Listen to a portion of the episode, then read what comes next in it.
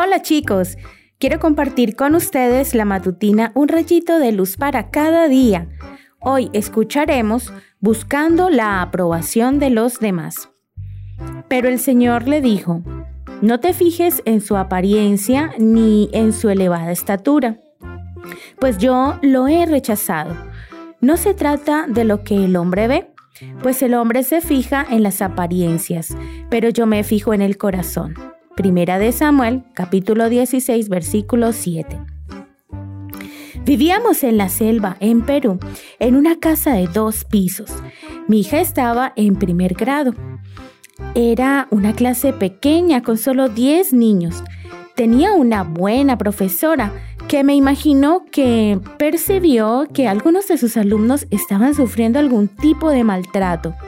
Por lo tanto, en una clase hizo un círculo y comenzó a preguntarle a cada alumno si sus padres los golpeaban en casa o cómo los castigaban cuando se portaban mal.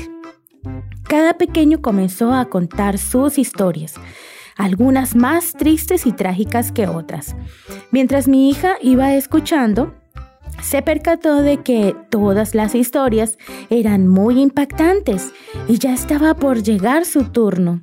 Ella no tenía nada para contar, así que se le ocurrió una buenísima idea para impresionar a sus compañeros con su historia.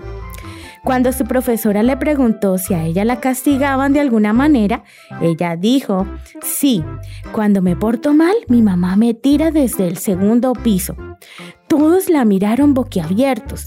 Al día siguiente la profesora me llamó para contarme lo sucedido. Nos reímos muchísimo y le preguntamos a ella por qué había respondido eso, a lo cual ella respondió, yo quería que mi historia fuera la más triste de todas.